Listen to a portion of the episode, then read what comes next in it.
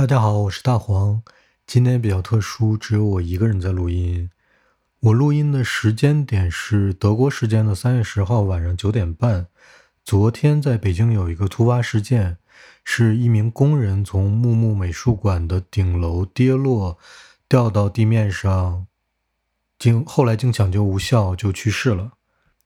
这件事情到目前为止，应该还没有非常正式和详细的报道，官方也没有正式的出来做解释说明。我们目前能够看到的消息，都是从网友在不同平台上发表的消息。那如果引用网友的说法，那这件事情大概就是木木美术馆顶层的一部分建筑裂开了，那这个工人从裂开的部分掉了出来。我为什么要录这一段音呢？主要是因为这是一件，嗯，可以说是安全事故吧。那大家集中讨论的点有几个，其中一个是这个工人掉到地面之后，救护车过了很久才来。那具体多久呢？没有，就是众说纷纭，有的说二十多分钟，有的说三十分钟。那这当然是有问题的。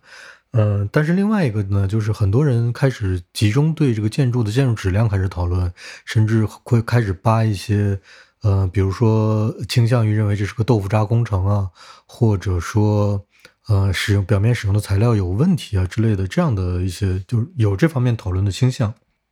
那我想通过我作为建筑师的仅有的一些专业判断，来尽可能的还原这件事情本身里面关跟建筑有关的部分，希望能让大家了解到，如果这个建筑真的有问题，它的问题在哪儿，而不是。哪儿哪儿哪儿？首先，这栋建筑是木木艺术社区改造项目的一部分，呃，是由日本建筑设计师青山周平的团队，他的事务所叫 Blue 来主持改建的。很可惜的一点就是我没有亲自到这个建筑去看过，所以我现在能够获得的一切的资料都是来自于 Blue 建筑事务所的官网。以及一些相关的报道文章和我在网上能找到的木美术馆曾经做过的一些展览的图片和其他的图片等等吧来做判断的，嗯，所以我的判断不是直直接来源于自己的经验的，呃，我所说的这个经验是视觉经验和空间的体验，而是通过基本上是通过文字和照片来判断的，但是我想通过这些还是能够做一些基本的。是非上面的判断。那如果你现在去访问 Blue 这家建筑事务所的官网，对于这个项目的介绍，里面会提到一个，就是他们的立面用了零点三毫米厚的镀锌钢板。呃，并且你如果看其他的媒体文章呢，有媒体文章会说这些镀锌钢板还是通风的。那就有网友针对这个问题，呃，就得出结论说，这镀锌钢板。这么薄，而且还是通风的，一定强度不大，就是强度不够。那我想先解释一下这件事情，就是这个镀锌钢板，你如果仔细去阅读它的介绍的原文的话，这个钢板是用来做它立面的那个褶皱的。就是你你去看木木美术馆立面，你会发现它有很多的部分是它做了，它做了那个在结构和结构之间。就是我们通常说的窗的那个部分，它封闭了起来，然后做成了那种很像我们平时烤东西用的那个锡纸的那个褶皱感的那个金属表面。这个金属表面是用镀锌钢板来做的，它这个镀锌钢板并不是屋顶的那几个方盒子和它入口的那个方盒子的所使用的建筑材料。那我们现在回到出事的这个屋顶这个方盒子的部分，它究竟是个什么东西呢？首先，我看了一下这个项目的历史，它本来是一座食堂建筑，而且是一个老房子。呃，本来是没有什么复杂的功能的，就是几层有窗、有大空间的这么一个环境。那其实是很适合改造成博物馆的。你如果去看这栋建筑原来的照片呢，也会发现它屋顶上没有这，呃，现在能见的这两个大盒子。那这两个大盒子是什么呢？它其实是设备间和逃生出口。你在官网上，就是 Blue 这个建筑事务所的官网上，你能看到这个项目下面有，呃，各层的平面图，其中包括屋顶这一层。屋顶这一层有，你能看到左右两个盒子的抛切面，左面那个盒子就是一个逃生楼梯，它外面还有一个空间，那个空间叫前室。前室是防火上的一个要求，这个在这件事里面不是很重要，所以我们不具体去谈它。那右边那个方盒子就是出事的那个方盒子，它也有一部分是逃生楼梯的空间。从这个逃生楼梯里可以直接从室内跑到屋顶，然后到达屋顶的平台，就是到室外，这样方便你继续的逃生。呃，前提是如果出现什么、什么事故或者灾害，比如火灾，那这个逃生楼梯我们能看到，或者我现在通过我的描述，你可以知道有这么个东西，它是自己本身有一层墙壁把它保护住的，它被嵌套在了屋顶右边出事的这个盒子的。里面啊，并且是更靠边的。那这个方盒子出事故的这一部分，它是一个设备间。如果你去参观过，因为比如比如你去过之前木木美术馆的那个大卫霍克尼的展览，你如果去到屋顶空间的话，你应该会有印象，就是这两个盒子。如果你观察的特别仔细，你记忆力又特别好，那可能你还会有印象说，或者。我可能可以在 show notes 里面放几张我嗯能找到的照片，就是呃关于屋顶的这几个盒子之间的空间关系，以及它们的表面都有什么样的设置的照片。那在出现出事的这一侧靠内部的这个立面上是有很多格栅的，这说明出事这部分里面放的设备几乎可以肯定主要是通风换气设备。你从平面图上能够看到，在平面图上，它在这并排放了三个设备，这三个设备应该都是用来通风换气的，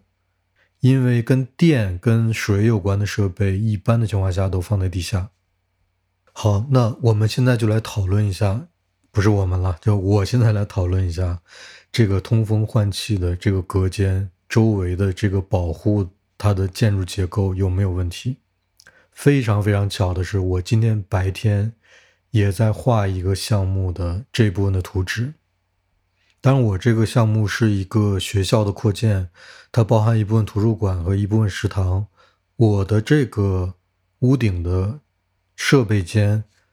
没有外外露，也没有突出到建筑外面，它是在这个屋顶的正中间的，所以它可能不涉及到会出事故这样一个问题。而且由于我这个项目，呃，屋顶是要种上绿植的，它需要整体排水，所以整个屋面不能够被其他东西覆盖。我自己画的这个设备间是被几个钢结构的柱子撑起来的。那在这个钢结构的柱子上面，比如说你可以想象，在一个屋顶立起了九根钢结构的柱子，在这些柱子上横着放三根钢结构的梁，竖着。再放三根钢结构的梁，这就有了一个平板，在这个平板上就可以放设备。放完设备之后，再在设备之间搭建起来，能够让工人在设备之间穿梭的、能踩着的这样一个一个，我我其实用的也是钢结构的一个网格状的一个地面，然后把这九根钢结构的柱子的结构再往空中延长，形成一个龙骨的结构。在它们周围放上金属板，把整个这四面保护起来。在我的这个设计里面，这个屋顶的设备间就完成了。啊，当然还需要开门啊，做一些楼梯。呃，因为因为这个我这个设设备间是抬起来的嘛，所以还需要楼梯来来接接通地面屋顶的地面和门之间有这样一个联系。那你可能会发现一个问题，就是。这个结构非常简单，钢结构的龙骨搭起来之后，在它的外表面立上金属板，这个金属板是非常非常薄的金属板，把它封闭起来就可以了。这个设备间甚至都没有顶，也就是说它可以接受风吹日晒。也就是说，这个设备不需要你多么仔细的去保护，以及给它提供各种各样的什么防风、防雨啊这些设施。它理论上可以完全不不被封闭的，就就在屋顶。之所以封闭它，是因为它很大，然后想让人们在呃远处或者其他地方看到这一堆设备的时候，就看到的是一个外外表皮，等于说就把它封起来，让让这个整个画面看起来好看一些，是出于美观的原因。那我用的这个钢板是一种什么钢板呢？它大概就是我今天白天还摸了一下，因为我我手头有那个材料的小样。就是一毫米厚的钢板，而且我们准备我我拿到的这个是整的钢板，但是我准备把它做成那种带很多眼儿的钢板，让它能够在视觉上你能够从远处看，你感觉到它不是一个特别特别死的一个一个块儿，你感觉它还有一点能够透到就能透气的那种感觉。那话说回来，木木美术馆屋顶的这个设备间跟我说的那个有什就跟我现在做这个有什么区别呢？它最大的一个区别就是，它应该是从设计的角度突出了建筑一块儿。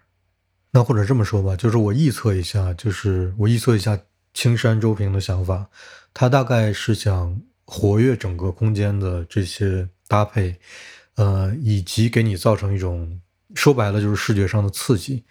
就是屋顶一个干净的金属的盒子还突出一块儿。那么问题来了，就是我看了。这个屋顶的照片，我刚才说了，在我做的这个项目里面，我为了让屋顶的排水都是全，就是可以全部排水，呃，水可以在屋顶的四处走，所以我把这个设备间架了起来。木木美术馆楼顶的这个设备间，它是在一个，应该是在一个混凝土基础之上的，就是在屋顶设备间的这和呃。应该没有楼梯那部分，应该就是设备间的这部分。它做了一个大概二十厘米到三十厘米厚的混凝土基础，你可以理解成一个混凝土板。在混凝土板上，里面的结构，我猜测它应该还是用的钢结构，就是跟我用的那个方式是一样的。钢结构的龙骨把整个空间的整个的形态搭建起来之后，在外面包了金属皮，这个金属皮应该也没有很厚。它应该从视觉上看，应该和入口处的那个金属皮的材料的性质是一样的，但是可能还更薄一点。它的一个问题就是，它突出的这一块的底部也用了这种金属皮来封装。我找到了一个还稍微清楚一点的图，能够让你看出它的屋顶的这个设备间的呃混凝土的。基础以及这个这个整个这个设备间搭在女儿墙上，并且超出女儿墙那一部分悬空的那个，在整个屋顶上看起来那个状态。那什么是女儿墙呢？我在这里稍微解释一下，就是屋顶边缘会有一个高起来一点的墙，那个墙是为了防止人从屋顶掉下来，同时也有帮助散水这样一个功能，就是有它的存在可以让。呃，雨水或者雪化了之后的水，能够通过建筑师正常的设计的排水渠道在屋顶排走，而不是从屋顶的四个边缘就随随意的就就从那个建筑表面就流下来。那一般的女儿墙就有有这几个功能，并且它不需要很高。呃，在这个建筑里面，就是木木美术馆的屋顶，由于屋顶它要上人，所以它在女儿墙上面还做了。呃，我看到是玻璃质感的几一一些那个防护的设施，就等于是防护扶手吧。这样你就，呃，因为因为是有上人的需要，所以人就在那个地方就是安全的。那你听我刚才的描述，你大概能够感觉到，就这个设备间有钢结构的龙骨，呃，可能是个设比较通用的做法，就是用钢通过钢结构的龙骨和表面的金属板或者其他材料的板。来把它封闭住，这就已经足够了。那从从这个项目的这个表面的情况来看呢，它由于突出了一块，它用它把那个突出的底面也用这同样的金属板来封住，似乎是没有问题的。那这里面就涉及到一个我们现在没有办法求证，而我也完全不知道的一个情况，就是，也就是如果建筑师在这个项目上会犯错，他犯的唯一一个错误，或者说他犯的最有可能的错误。我在平面图上看不到这个设备间这一部分，是从楼梯间那里应该怎样进去？就是他没有告诉我门在哪儿，所以我没有办法，我只能猜测。另一方面呢，呃，你要清楚一件事，就是这个设备间是只有专业人员能进的，或者说只有工人能进的，参观者和一般的人是不允许进这个设备间的。也就是说，只有具有安全常识和对这个设备间了解的工人和专业人士才被允许进这个设备间。那根据这个图上的结构，我能理解到的是，这个设备间里面工人脚踩的那部分通道，有可能有金属板，也有可能就直接是这栋建筑的女儿墙。因为这整个设备间是跨在女儿墙上，并且跨出女儿墙了一部分。如果是我来做这个设计的话，因为它跨出女儿墙、伸出建筑表面外的那部分底面是完全没有支撑结构，以及完全不能承重的。我在这个地方会做一个能够明确的区分这两个区域，让工人没有办法。踏到外面那个表面的一个格栅，就是可能是扶手，可能是其他的一个什么东西，反正这个东西会阻止工人出于任何原因到外面那个表面去。我虽然不清楚国内对这一部分具体的规范是怎么样的，因为我刚才也查了，简单的查了一下规范，我没有找到。嗯，因为怎么说呢，它这个设备间的。就是布置也是有点太特殊了，就是它是突出在外的。一般的情况下，设备间是不会这样布置的。那如果有听众知道相关的规范，可以给我们留言或者给我们写邮件。但是我不太清楚，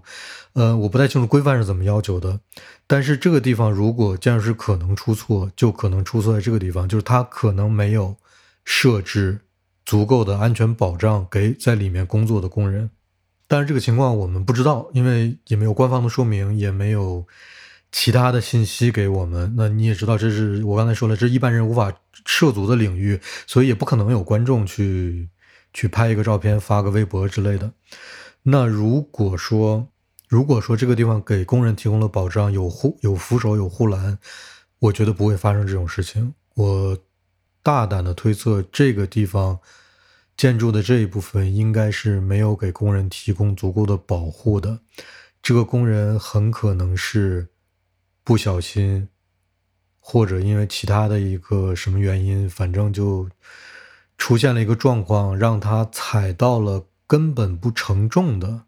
其实也不应该承重的那个建筑表面，或者说建筑底面。那地方因为不承重，你一个那么大体重的人踩上去。它就掉下去了，所以这个问题不是材料的强度以及这个建筑是不是豆腐渣工程的问题，而是你建筑师在这个点上有没有考虑到周全到把安全性也考虑进去。如果能够在某种条件下能明确这件事情，我觉得这个就能还原整个这个事故的真相。那反过来说呢，就是我们看到的建筑，你可以有自己的主观感受，比如说你觉得建筑好看或者难看，呃，你可以喜欢它或者不喜欢它。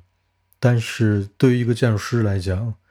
真正考验到建筑师的，可能恰恰是这些细小的点，就是有没有考虑到人的行为会在你的建筑里面产生什么样的结果。有意外发生的可能性，能你有没有能力把它们全部都规避？那大概就是这样吧。呃，关于木木美术馆这个青山周平的改造项目，我唯一还想多说一句的就是，我记得之前录博志，应该是一百五十七期，就是圣诞闲聊的时候，我录音的时候我提到了一下。因为当时我没有，我之前没有见过木木美术馆这个项目，然后婉莹提到了那个大卫霍克尼的那个展览，我就说小黄去参观过，还找他录了一段。之后大概是我看了，当时我就看了这个建筑的照片，然后我就开玩笑说：“哎，青山，我就不知道，不知道这个日本人在中国做了这么个项目，长成这个样子，我不知道他在想什么。”有点没把这话说清楚，但是后来好像我后来又听了一下，因为我今天录这个，我想把那句话找出来，但是我没找出来，就是我没说完，我就为什么会有这样一个感受呢？就是怎么说，就是我我不喜欢这个项目，这个不喜欢非常的主观和直观，它是一个感受型的不喜欢。那如果你是博物志的会员，你可以去翻一翻，呃，去年的圣诞特辑的那篇会员通讯，我大概提到了我非常不喜欢斯图加特的市立图书馆。那个市立图书馆跟木屋美术馆这个项目有非常非常接近的一些特征，比如说它们外表都是一个看起来那个结构部分很宽大的混凝土建筑，然后他们在这个混凝土建筑之间。本来应该是窗的那个部分都做了一些特殊的处理，呃，斯加特市立美术馆用呃市立图书馆用的是那种玻璃砖，用玻璃砖把这一部分一块块的玻璃砖把这一部分空白就封掉了。呃，木屋美术馆呢，青山周平是用的这个叫零点三毫米的这个镀锌钢板，把它做成褶皱的感觉，把它封上了。那我不喜欢，我同时不喜欢这两个建筑，非常不喜欢。原因是什么呢？就是。嗯，当然，这可能也是建筑师的一个困境，就是这两个建筑没有采光需求，一个是图书馆，一个是美术馆，两个都是封闭建筑，就是就表面可以，当然它可以，你可以选择让它有采光的需求，但是建筑这两位建筑师，呃，苏亚特那个市立美术市立图书馆的建筑师是个韩国人，是谁名字我不记得了，但是这个两个建筑师呢，就是共同选择了把整个建筑都封闭起来。那你想一想，如果一个封闭的建筑它是混凝土建筑，如果你用极简的角度去考虑的话，它如果只是一个混凝土的墙，没有窗，完全封闭的，那看起来就是一个大的混凝土的盒子。我不知道会是什么样，但是应该这么大规模的，应该还是挺奇怪，在城市里挺堵的。于是我猜想，这两位建筑师就用了目前的这个设计思路，就是让它看起来。似乎有一些假的窗户的那样一个体量在建筑的表面上，呃，做一些比例上的调整和分割，然后又用了一些特殊的材料，把这一部分都封上了。我很不喜欢这种方式。呃，那大概就是这样，我就录到这儿吧。那感谢你，你如果这么枯燥无聊的内容能听到这儿，我很感谢你。再见。